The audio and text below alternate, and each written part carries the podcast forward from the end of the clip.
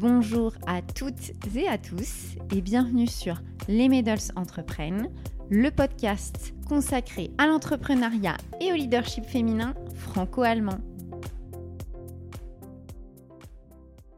Très chères auditrices et bien évidemment très chers auditeurs, ce podcast est l'aboutissement d'un projet dont les origines remontent à 2014. Période pour moi synonyme de découverte et d'exploration, puisque je vivais alors en Chine, à des milliers de kilomètres de ma ville d'origine. Par manque de temps, le dit projet dont la forme se voulait écrite ne fut jamais publié. Et ce n'est en fin de compte que bien des années plus tard que je parvins enfin à concrétiser mon objectif, celui d'aller à la rencontre de femmes, afin de faire connaître et partager leur expérience, leur univers, en espérant pouvoir inspirer et susciter des vocations. Cette démarche est entièrement bénévole. Elle nécessite à nouveau du temps, ce temps si précieux et qui parfois passe bien trop vite. J'ai donc failli arrêter une seconde fois, et puis j'ai eu la chance de faire des rencontres, notamment celle de Marie, jeune étudiante pleine de dynamisme qui m'accompagne et me seconde désormais dans la production de ce podcast. C'est donc avec beaucoup de joie que je vous invite à découvrir cette troisième édition des Medals Entreprennent, réalisée donc en duo. Pour notre première collaboration, nous sommes allés à la rencontre d'Iman, munichoise, entrepreneuse, citoyenne du monde, dont la passion des beaux objets vous fera, je l'espère, voyager jusqu'au Maroc.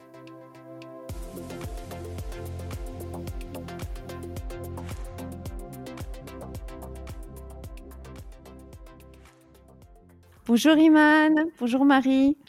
Bonjour. Bonjour. Iman, ravie de te recevoir aujourd'hui. Euh, pourrais-tu te présenter et nous expliquer euh, ton parcours et puis bien évidemment euh, les raisons ayant motivé ton installation en Allemagne? Tout d'abord, merci beaucoup de m'avoir accueilli chez les Medals Entreprennent. Je suis, je suis ravie d'être là, surtout pour le premier épisode de Marie. en fait, si je dois me présenter, je dirais d'abord que je suis une entrepreneuse sociale. C'est-à-dire que euh, j'ai commencé une, euh, un projet où on met euh, l'humain au centre, d'abord avant le profit.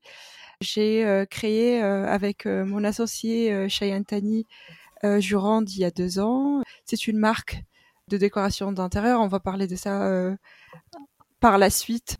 Et oui, on développera. Voilà, on développera.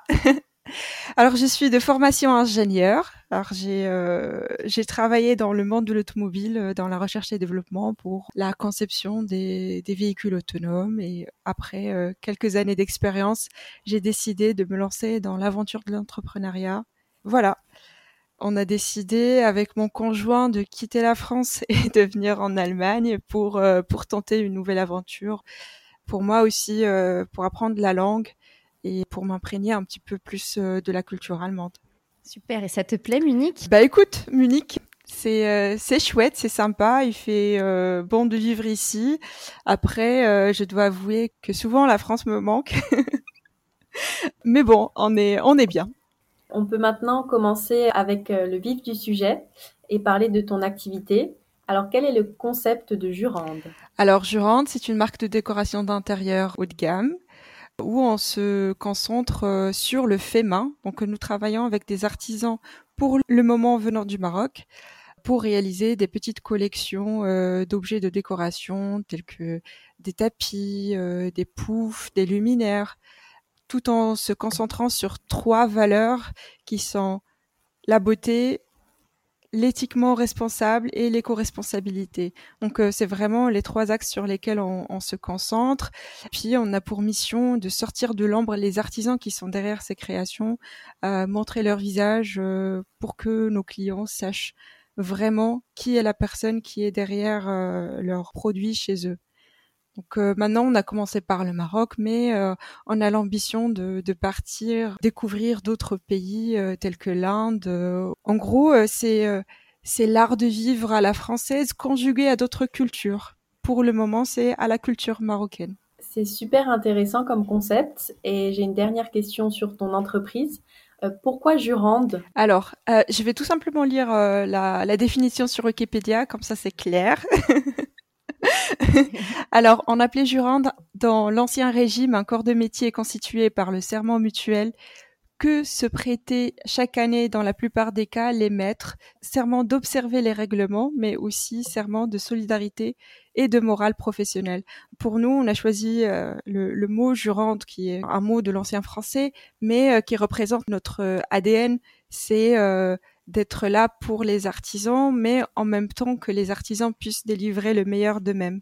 C'est ça la philosophie de, de Jurante.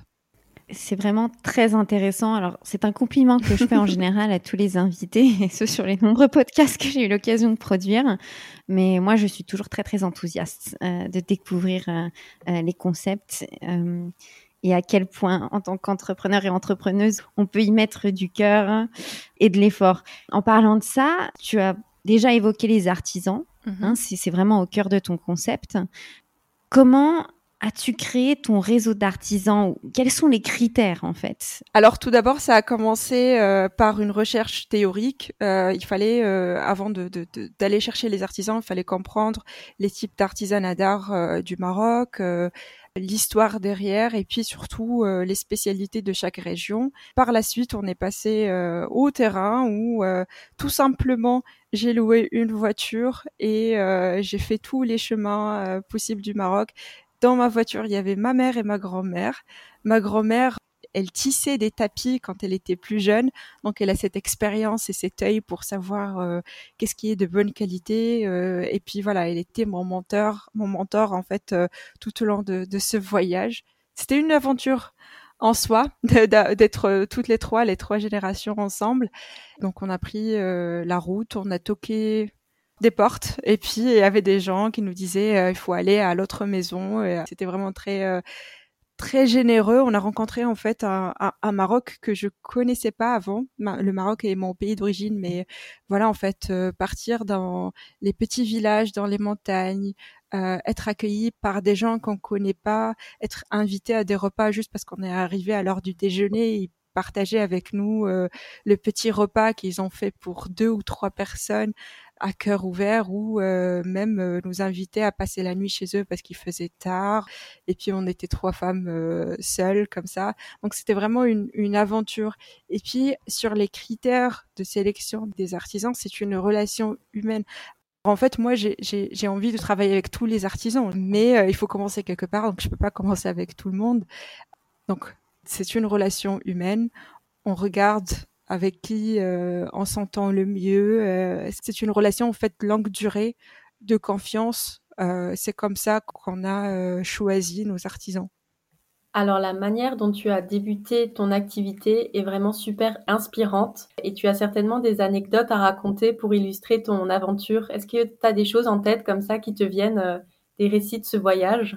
On était avec ma mère et ma grand-mère euh, dans une montagne, enfin dans une forêt, dans une montagne. On a toqué une porte. Ça fait peur. bon, c'était l'après-midi. Euh, on a demandé si la famille faisait des tapis. Donc ils ont dit euh, non, mais ils ont, insisté à ce qu'on prenne du thé avec eux. On, avait accepté et puis il se faisait tard. Donc ils nous ont demandé, enfin ils nous ont suggéré de passer la nuit chez eux. On a beaucoup hésité mais après, on s'était dit, ok, d'accord, tout allait bien. On a pris le dîner, euh, c'était sympa, on rigolait ensemble. Et puis, moi, je parle avec mon conjoint au téléphone, je parle en français. Et là, le, père de la famille euh, se dit, en fait, elle fait partie d'une bonde et ils vont venir, ils vont venir nous voler pendant la nuit. Et donc le monsieur n'a pas dormi toute la nuit. Nous, on avait peur pour nous et eux, ils avaient peur. Et puis euh, ils se disaient, euh, ils vont nous tuer. Euh, c'est une grande bande organisée. donc le monsieur a laissé la radio vraiment très forte toute la nuit. Moi, heureusement, j'avais mes boules caisses, donc j'ai dormi. Euh, mais le matin, en fait, on s'est raconté ça et on a bien rigolé. Et, et maintenant, on les appelle de temps à autre pour euh, pour demander de leurs nouvelles. Mais voilà. Il n'y a pas eu mort d'homme, c'est l'essentiel.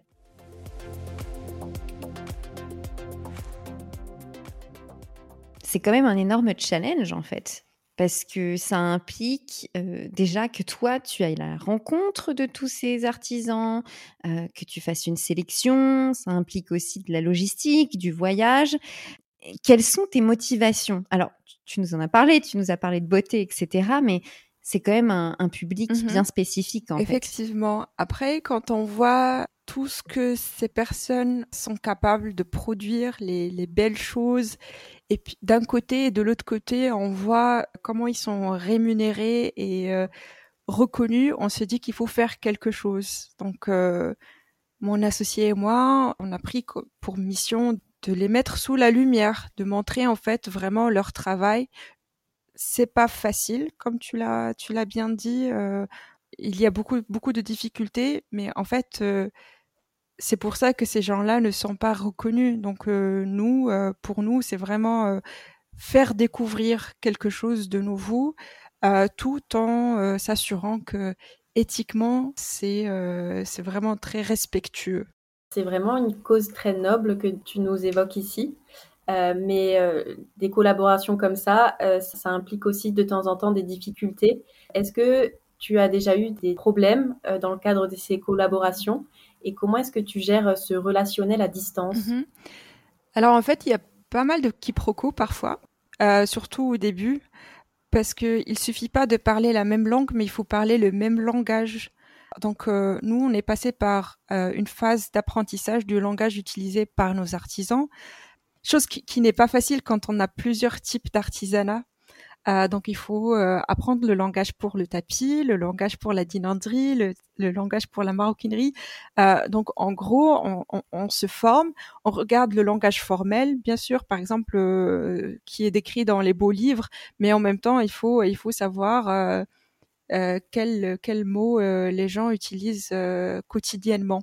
Donc c'est vraiment c'est vraiment ça qui était la première difficulté, mais avec le temps, euh, on a appris, on est sur la même longueur d'onde. Et puis euh, c'est vrai que il y a la distance, mais heureusement qu'il y a Internet même dans les endroits les plus reculés au Maroc. Donc nos artisans, ils ont tous accès à Internet euh, et on peut très bien communiquer euh, par WhatsApp ou autre moyen. Ils nous envoient des photos, on envoie des photos et puis voilà, on communique de cette manière. Pour faire suite à la question que posait Marie, moi je vais, je vais aller un petit peu sur un autre terrain. Hein. Le développement durable, c'est quelque chose qui est euh, assez mis en avant sur les réseaux sociaux, notamment de la marque, toujours pour rester dans le digital. Est-ce que tu peux nous donner des exemples concrets de ton engagement, mmh. en fait? Alors, nous sommes dans une euh, philosophie de slow consumption. Donc vraiment, euh, on produit des, euh, des articles qui vont prendre 3, 4, 5, 6 mois à être prêts. Et ce sont des produits qui vont durer dans le temps, qui doivent être passés aux générations euh, suivantes. Donc euh, la partie éco-responsable, tout d'abord, c'est euh, dans la longévité euh, de la vie du produit euh, en soi. Ensuite, on encourage nos clients à bien réfléchir avant d'acheter ou avant de commander euh, quelque chose chez nous. Il faut bien réfléchir à leurs besoins à court terme et à long terme, euh, être sûr que c'est quelque chose euh, qu'ils pourront garder chez eux, etc. Et puis euh, là, pour le moment, on pousse pour euh, des produits qui se font juste sur commande. On aimerait bien réduire le nombre de, de produits qu'on a en stock de telle manière à ne produire que ce qui va être utilisé et non euh, des choses qui vont rester peut-être juste dans un stock tout le temps. Donc euh, c'est vraiment ça d'un point de vue euh, relation avec le client. Sinon, si on remonte dans la chaîne, bah, ça commence par euh, l'utilisation des matières premières qui sont naturelles, qui euh, ne sont pas néfastes euh, à l'environnement. Si je prends l'exemple des tapis, on, on n'utilise que de la laine, parfois du coton aussi, mais c'est principalement de la laine. Et après, pour les teintures, on fait que de la teinture végétale ou euh, vraiment si on a besoin d'une couleur euh, qu'on peut pas faire euh, juste avec de la teinture végétale, ben là, dans ce cas-là, on utilise des teintures chimiques, mais qui sont vraiment testées euh, et qui ne sont pas euh, vraiment néfastes à, l'environnement. C'est ça d'un point de vue produit. Et euh, sinon, qu'on pense par exemple les transports, on, on compense le, le CO2 qu'on produit euh, suite à, au transport et aux livraisons. Tu évoquais la durée de vie des objets. Et pour qu'un objet euh, dure longtemps, il faut aussi qu'il continue à plaire. Et donc, il s'agit vraiment plus d'une collaboration plutôt que d'un simple achat. Est-ce que tu pourrais nous expliquer comment tu procèdes avec les clients? Oui, effectivement, c'est euh, une collaboration euh, où le client a une idée déjà en tête et on part de là. Sinon, on peut partir aussi d'un produit qu'on a sur notre petite collection. Et puis, on regarde c'est quoi les besoins du client, les couleurs qu'il aimerait bien avoir sur le long terme, on va dire, et travailler un design, enfin des croquis tous les deux. Enfin, c'est beaucoup d'aller-retour euh, de, croquis, euh, d'idées. Donc c'est comme ça. Et euh, j'aime bien donner l'exemple d'un client dans sa, enfin, ses spécificités. C'était de réaliser un tapis que ses filles pourront utiliser après lui. Donc c'est vraiment là dans la conception, on aimerait bien faire quelque chose que même ses enfants pourront garder euh, après, euh, après soi. Iman, est-ce que c'est pas ça un peu l'avenir du commerce en général? Partir sur des choses très qualitatives peut-être, qui, qui seront plus durables? Mm-hmm. Bah, on aimerait bien que ça soit le cas. En tout cas, nous, euh, on est militante pour ça, que ça soit dans euh, dans la décoration ou dans la fashion, on remarque bien que euh, on est dans une dans une crise et que voilà, il n'y a pas il y a pas 36 000 chemins pour euh, pour y aller. Il faut vraiment partir sur des objets qui vont rester pour qu'on pollue moins notre environnement et bien sûr pour que ça reste longtemps, il faut que ça plaise. Sur le long terme, enfin, il faut, faut sortir un petit peu de l'effet de mode qui va passer d'une saison à l'autre ou parfois d'une semaine à l'autre. Donc voilà, pour moi, je suis, je suis convaincue que c'est l'avenir, partir sur des choses qui sont plus qualitatives, qui nous ressemblent, dans lesquelles on se sent bien, que ce soit un vêtement ou, euh, ou un objet chez nous. Est-ce que du coup, euh, ça signifie que euh, tes collections sont atemporelles Il n'y a pas de saison, tu ne suis pas du tout de saisonnalité, ne serait-ce que sur les couleurs Alors, pas du tout. On s'inspire en fait des motifs traditionnels. Donc on, part euh, sur euh, les collections qu'on trouve dans les livres euh, du début du XXe siècle, sur les descriptions, les, les, teintures utilisées qu'on reprend. Après, bien sûr, qu'on part sur des couleurs qui sont très, on va dire, basiques, qui vont en fait rester qui vont nous plaire dans, dans la durée. On fait pas. Alors si le client le demande, bien sûr, on fait on fait ce que le client euh, demande, mais euh, euh, sur nos collections, vraiment, on part sur des couleurs qui qui vont rester. On fait pas des nouveautés toutes les saisons. On n'a pas pas de nouvelles couleurs, donc on, essaie vraiment de garder quelque chose d'intemporel. Euh, alors bien sûr, il y a des occasions, par exemple, il y a le Noël, euh, où on sait il y a des couleurs, euh, il y a du rouge et du vert. Euh, il y a Hanouka par exemple, on sait que c'est bleu. donc il y a différentes occasions. On fait des petits produits qui sont exprès pour ces occasions, mais encore une fois, on part sur les couleurs intemporelles. Le rouge et le vert a été utilisé il y a j'espère que je dis pas de bêtises, 50 ans, et ça va peut-être s'utiliser pendant les 50 prochaines années. Donc voilà, euh, c'est c'est vraiment des motifs et des couleurs pour nous en tout cas qui sont intemporelles, qui étaient là et, qui vont euh, rester sûrement. Et tu précises que tu as passé beaucoup de temps en bibliothèque. Oui. Euh, tu as fait beaucoup de recherches. Je ne sais pas, Marie, si c'est quelque chose que tu partages. Moi, ça m'interroge parce que, euh, enfin, peut-être venant du monde de la mode, je me dis qu'on observe aussi son environnement euh, et j'ai l'impression que toi, tu regardes beaucoup ce qui s'est fait dans le passé. Alors oui, en fait, il y a des icônes qui ont résisté à l'épreuve du temps et c'est ça ce que je cherche. Je ne cherche pas quelque chose qui est peut-être à la mode aujourd'hui et qui ne le sera pas demain. Donc euh, vraiment, euh, euh, on, cherche quelque chose qui a déjà plu et qui va certainement plaire dans le futur. Donc si ça a résisté pendant 100 ans, je suis sûre que ça va résister encore pendant les prochaines 100 ans. Alors, ton associée est indienne, tu es toi-même originaire du Maroc et maintenant tu mm-hmm. vis en Allemagne, donc ça fait beaucoup de, de mélange de cultures. De quelle manière est-ce que ce mélange impacte ton activité? Alors, mon associé vit en Angleterre. donc ça fait encore un plus. en fait, euh, pour nous, c'est une vraie ouverture d'esprit. On arrive plus facilement à comprendre, euh, à comprendre les gens parce que on était dans plusieurs cultures différentes, donc on arrive à, se mettre à la place des autres plus plus facilement. Donc euh, euh, par exemple, en Allemagne, les gens ont des habitudes différentes par le fait qu'il fait plus froid qu'en France, euh, qu'il fait euh, noir plus tôt, donc on va euh, prêter plus attention à son intérieur, on y reste, enfin on y passe beaucoup de temps.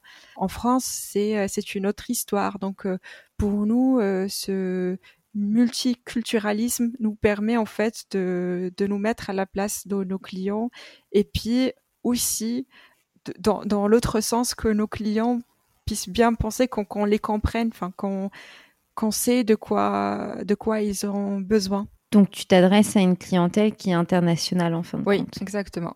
Française, allemande, Tout anglaise. le monde est le bienvenu. Est-ce que tu remarques une différence de goût? Euh, bah, Certainement, il y a, y, a, y a, des choses qui plaisent euh, en France, qui vont être différentes en Allemagne. Les couleurs aussi vont être différentes encore une fois, euh, si on parle de la lumière, en Allemagne, il fait noir plus tôt, donc on, on aime bien des, euh, des luminaires euh, qui vont euh, nous accompagner en fait sur une longue durée, tandis que si on imagine qu'on est au sud de la France, on, on, va partir sur un autre type de décoration euh, plus méditerranéenne, euh, des choses comme ça. Donc c'est vraiment, c'est vraiment ça il y a une différence de, de, de l'environnement et euh, c'est en fait euh, remarqué dans le goût euh, des gens. Iman, tu as débuté ton activité quelque temps avant la première vague du coronavirus, ce qui doit certainement être le mm-hmm. pire moment dans toute l'histoire de l'entrepreneuriat pour débuter une activité. comment est-ce que tu as vécu cette pandémie? Et comment est-ce que malgré tout, tu as pu développer ton activité? Bah, il faut dire qu'on était choqués. Euh, quand euh, quand c'est arrivé, nous on était euh, super enthousiastes. On avait un, gros plan en tête. on avait un gros plan pour conquérir l'Europe, mais en fait non. On est arrivé, il y avait un mur, on savait pas quoi faire, donc on, on a senti un, vide en fait pendant quelques jours. On savait pas quoi faire, comment il fallait communiquer, comment il fallait continuer. Mais on a pris euh, du temps pour euh, pour travailler des questions fondamentales de notre de notre marque. Vraiment, on a on a travaillé sur l'essence de notre marque. Qu'est-ce qu'on aime bien que cette marque évoque chez les clients, euh, chez chez les gens en général? Et c'est des choses qu'on fait pas d'habitude, on est dans le rush de, de commencer et euh, on dit oui, on va le faire un autre jour, mais là on était forcé de se poser et de vraiment travailler dessus et c'était très bien que c'était au début parce que après notre communication, notre image, notre vision était vraiment très cohérente avec ce qu'on a défini. Et après, bon, euh, il y a eu euh, le digital. On est après une marque. Euh, après tout, on est euh, on est une marque digitale. Donc euh, voilà, il y avait les réseaux sociaux qui nous ont permis de communiquer, d'être en contact avec avec des gens et d'être découverts.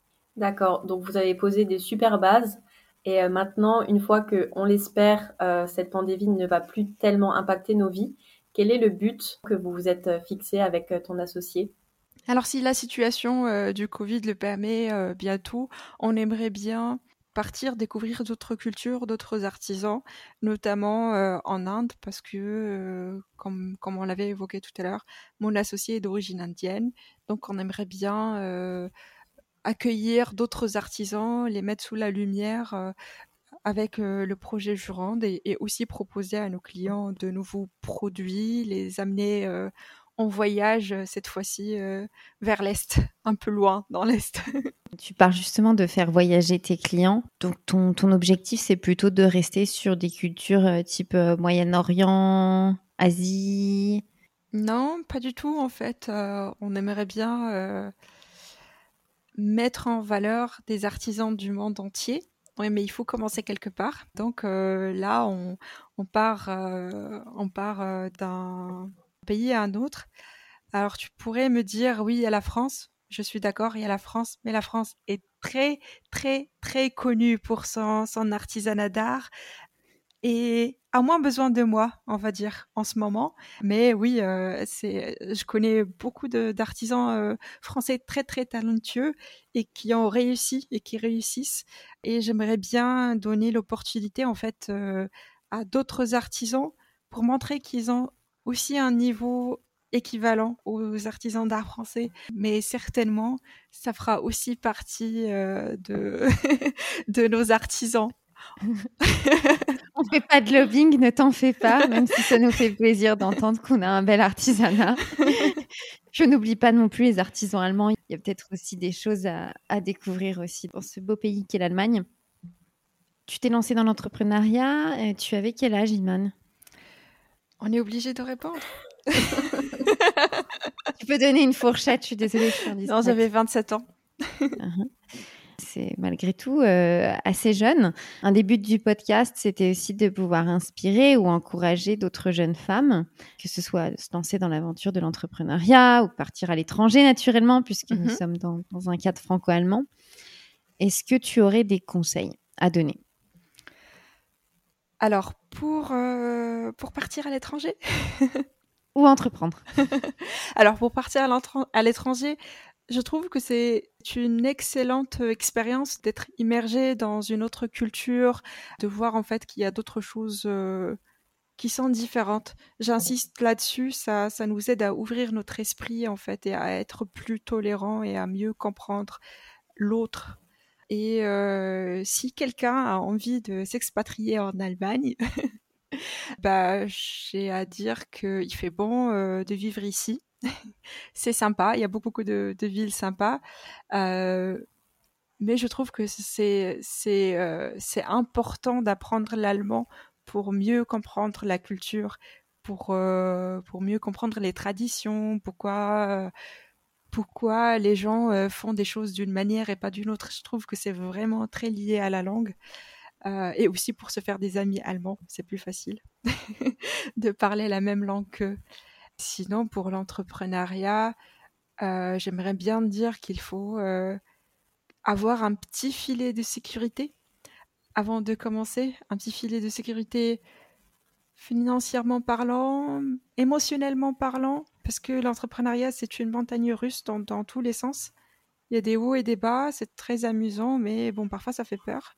Et du coup, euh, voilà, avoir ça, être euh, être sûr de soi, mais euh, juste en ayant un entourage en fait qui nous encourage dans ce qu'on fait, ça ça peut être réconfortant pendant les moments difficiles. Un, très très bon conseil, c'est de trouver un problème et proposer une solution et pas et pas inversement. Entreprendre, c'est trouver un problème et le résoudre. Ok. Alors, Iman, je te vole encore quelques minutes, si tu es toujours d'accord. Mhm. Est-ce que pour toi, euh, l'entrepreneuriat, c'était déjà un, objectif que tu t'étais fixé durant tes études?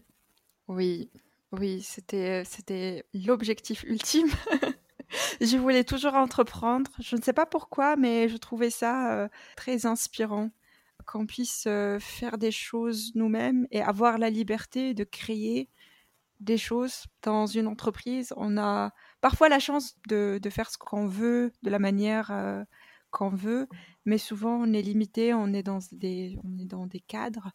Et vraiment entreprendre, apporter des solutions, euh, c'était quelque chose qui me faisait rêver depuis toujours et j'avais hâte de commencer. Euh, je, à chaque fois, j'essayais de trouver la bonne idée. Je voyais des bonnes idées partout. Bon, c'était un peu trop, mais bon. Donc oui, c'était. J'ai toujours voulu entreprendre. Et tu nous as dit que tu as fait des études d'ingénieur, surtout dans le domaine de l'automobile, qui n'est pas vraiment la même chose que la décoration d'intérieur. Alors pourquoi est-ce que tu as voulu quitter cet univers pour te consacrer à l'activité que tu fais en ce moment? Moi, je vois beaucoup de ressemblances. Alors, explique-nous. non, je rigole. En fait, euh, oui, tu as raison, c'est vraiment très différent. Euh, j'ai beaucoup réfléchi avant de, sauter le pas. Donc, c'était pour moi une opportunité parce que moi j'étais dans le besoin, je voulais avoir quelque chose de beau chez moi, de différent, d'unique et j'arrivais pas à trouver donc j'ai dit bon, est-ce que là on peut faire quelque chose? Et puis en découvrant l'aspect humain qui est derrière, donc j'ai dit voilà, c'est euh, ce qu'il faut que je fasse. Après, je cache pas que j'ai une grande passion pour l'ingénierie, j'ai une grande passion pour euh, bon l'automobile, pour faire plaisir euh, aux anciens. et euh, oui, je ne sais pas ce que, ce que le futur euh, me cache. Peut-être que qu'il y aura un comeback, je ne sais pas. Mais en tout cas, euh, voilà, c'est une chose qui m'a inspirée et voilà, j'ai sauté le pas.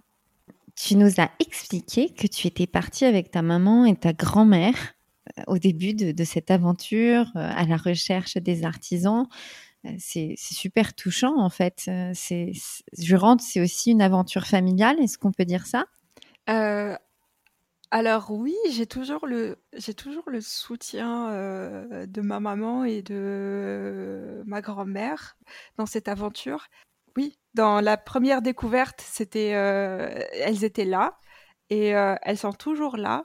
À chaque fois, je dois prendre une décision dans ce qui concerne en fait les tapis, bah, j'appelle ma grand-mère, j'envoie des photos à ma grand-mère, je lui demande son avis, et puis elle me dit oui, non, pourquoi ou pourquoi pas. Donc oui, je suis vraiment très entourée euh, par elle. Après, il y a aussi euh, mon, conjoint hein, qui est là, euh, qui tout le temps pour me soutenir, pour me réconforter pendant les, les moments difficiles. Donc oui, c'est vraiment que je suis très bien entourée euh, par ma famille dans cette aventure. Iman, tes clients sont internationaux. Ta, ton entreprise n'est pas allemande, donc tu fais tout à distance. En quoi ça joue avec ton rapport euh, avec l'Allemagne? Est-ce que tu comptes y rester euh... Uh-huh. Alors, je, je, vais là où l'opportunité m'emmène. Donc, euh, pour le moment, je suis en Allemagne euh, parce que mon conjoint euh, a son travail ici et avec le Covid, c'était un peu difficile de rester, de rester séparé, enfin de faire des allers-retours entre la France et l'Allemagne. Mais à vrai dire, voilà, je suis ici, j'apprends la langue, je, je, je m'imprègne de la culture. après, si l'opportunité se présente pour partir ailleurs, je suis toujours partante. Donc tu es citoyenne du monde plutôt que, que euh, franco-allemande euh, convaincue. Oui, j'aime bien ça. Je suis citoyenne du monde. je rebondis complètement euh, sur ce que vient de dire Marie. Il y, a, tout un filet rouge. Et une question qui m'habite depuis le début de cet entretien. Tu sembles extrêmement enthousiaste à l'idée de dire, OK, moi je suis en Allemagne, j'ai mon associé en Angleterre, mon entreprise est en France. Et ça me semble depuis le début tellement complexe, oui, d'avoir une entreprise qui fonctionne selon un modèle extrêmement international. Alors j'allais dire euh, oui, s'il avait si Covid n'a pas eu lieu. Euh, mais vu qu'il y a eu Covid, tout le monde travaille depuis chez soi et on a tous découvert le digital. Ben en fait, c'est pas, ce n'est plus un grand secret. C'est pareil que tout le monde. On travaille euh, derrière son ordinateur et on collabore de, cette manière. Donc, euh, en vérité, c'est pas si difficile que ça. C'est juste que euh, la majorité l'ont découvert récemment. Et du coup, en termes de communication avec ton associé, tu n'y vois pas du tout d'inconvénients Non, pas du tout, parce que, soi-disant, si on était dans la même ville, ok, on allait se voir de temps à autre parce que bon, on n'était pas en, confinement pendant deux ans, mais on allait quand même devoir euh, travailler à distance. Après, euh, en vérité, non, je vois plutôt que c'est bénéfique parce que elle est plus présente de, de, la clientèle anglaise, elle peut se déplacer, rencontrer des gens sur place. Pour moi, c'est pareil. Donc c'est c'est un plus pour nous que qu'autre chose. Mais est-ce que le Brexit a impacté votre euh, association avec ta collaboratrice? Est-ce que ça a compliqué les choses ou est-ce que vous ne le remarquez pas? Non, ça n'a pas, ça n'a pas changé parce que pour les déplacements ponctuels, c'est comme avant. Après, euh, c'est vrai que, que niveau euh, douane et tout, ça, c'est un peu différent. mais ça, c'est plutôt par rapport à nos clients qui sont en Angleterre et moi, mon associé. Le fait d'avoir commencé par le Maroc, c'est ton pays d'origine, hein, c'est là d'où tu viens. Mhm. Est-ce que c'est pas aussi un peu une fierté pour toi de mettre en avant quand même euh, le savoir-faire de ton pays? Alors oui, c'est tout d'abord par facilité parce que je connais déjà la culture, je connais la langue, donc c'est plus facile de naviguer que si j'allais partir euh, par exemple au Sri Lanka où euh, j'y connais rien. Euh, et après, oui, c'est vrai, c'est une, c'est une fierté de montrer euh, au reste du monde euh, ce que, ce que les, artisans d'art sont capables de faire, de représenter la culture, l'architecture. Enfin, l'architecture, elle est représentée dans les petits objets qu'on vend aussi. Ça n'a pas besoin d'être un grand bâtiment. Mais oui, c'est une fierté de, de représenter cette richesse. Alors, je termine par une question que je pose souvent. Est-ce que tu souhaiterais t'adresser à nos auditrices et à nos auditeurs peut-être? Euh, Est-ce que tu as envie de, faire passer un message qui te tient particulièrement à cœur? Alors on l'aurait compris, euh, l'éco-responsable et l'humain aussi, c'est quelque chose qui me tient à cœur. Et euh, si j'ai un message, c'est faites attention à, à ce que vous achetez, à ce que vous consommez. Faites-le euh, avec une bonne conscience, faites-le en réfléchissant deux, trois, cinq fois. On n'a qu'une euh, qu'une planète Terre et il faut la préserver. Eh ben, écoute, merci beaucoup, Iman. C'était vraiment extrêmement intéressant et très inspirant. Merci, c'est moi. Et merci, Marie. Merci à toi, Iman, et euh, merci, Clem, pour ce premier podcast.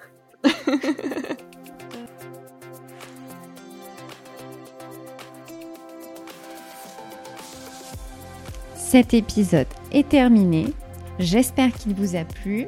On se retrouve très vite euh, pour la prochaine édition. Et puis n'hésitez pas, comme toujours, soit à me contacter par email ou encore sur les réseaux sociaux pour participer ou soumettre bien évidemment des sujets. Je vous souhaite à tous une excellente continuation et à bientôt.